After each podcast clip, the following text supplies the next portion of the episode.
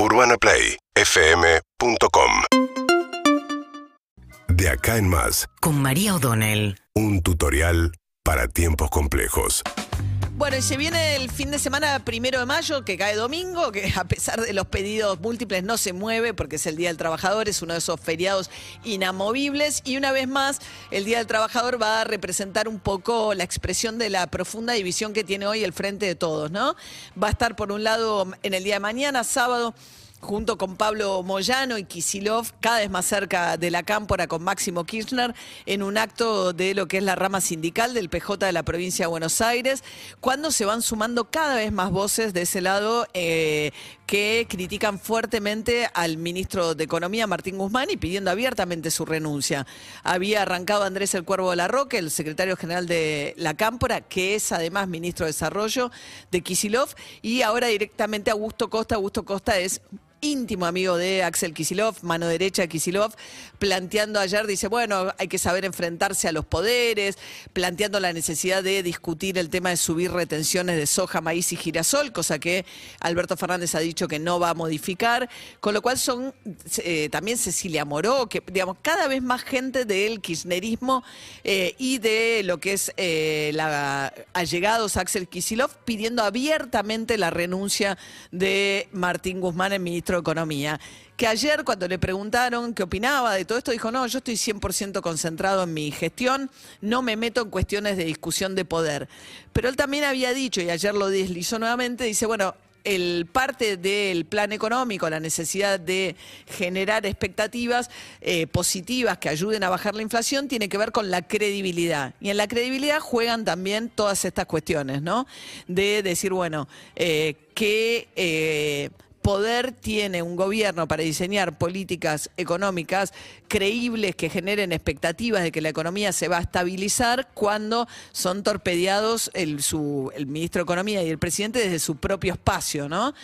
Con un tema también acá, la cuestión es que Alberto Fernández, que respondió? Ayer la ministra Gabriela Cerruti, la vocera, en su habitual ronda con los periodistas los jueves a la mañana, dijo, son opiniones, no nos metemos con eso. O sea, claramente hay una estrategia comunicacional de no responder eh, a los pedidos de renuncia ni a las críticas y los ataques a Guzmán. Lo que pasa es que el problema es que Albert, y ayer, por ejemplo, estuvo Basualdo, el subsecretario de Energía, que había querido desplazar en su momento Martín Guzmán porque se opone a la quita de subsidios a las tarifas, servicios públicos, que es lo próximo que va a generar mucho ruido dentro de la coalición cuando esto se ejecute. Y estuvo Basualdo ayer en una foto con Kisilov, o sea que es cada vez más abierta esta, esta confrontación. La pregunta es...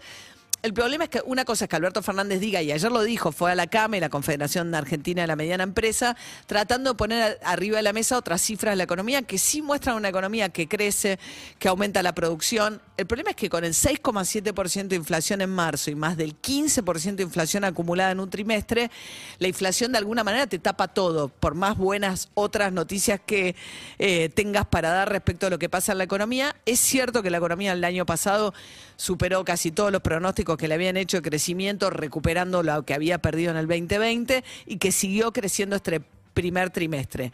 Pero con estos niveles de inflación, esto te tapa, digamos, es la principal preocupación hoy de cualquier argentino y la dificultad que tienen los salarios para, sobre todo los del sector informal, a los que ahora les van a dar el bono, para ir acompañando la inflación. Pero quiero decir, la impaciencia con Alberto Fernández es también que es una cosa es que no responda y que diga estoy gestionando, que es un poco la modalidad en la que están, hablen ustedes, nosotros nos estamos ocupando de los problemas, pero el no responder también significa que mantiene dentro de su gobierno a quienes hoy abiertamente le están boicoteando la gestión económica, nada menos. Entonces, una cosa es no contestar y otra cosa es no dar ningún gesto de autoridad tampoco. ¿eh?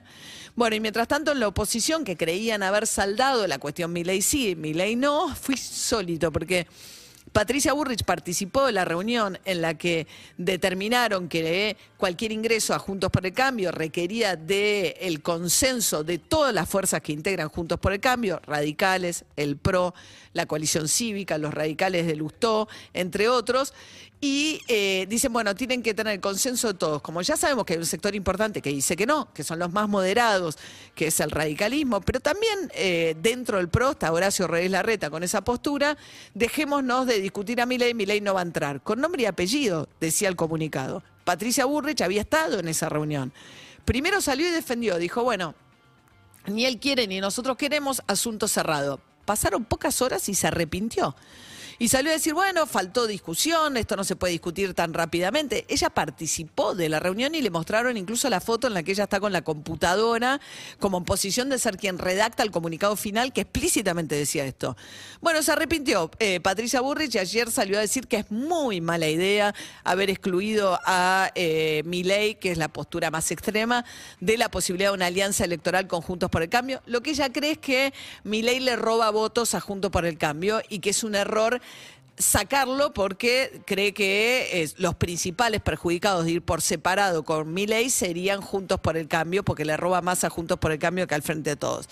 Pero en todo caso, esos ruidos que creían, esa interna que creían haber ordenado los de Juntos por el Cambio, tampoco ocurrió, aunque hoy en día es mucho más ruidoso y complicado para la gestión de gobierno las internas que hay en el frente de todos. Seguimos en Instagram y Twitter arroba Urbana Play FM.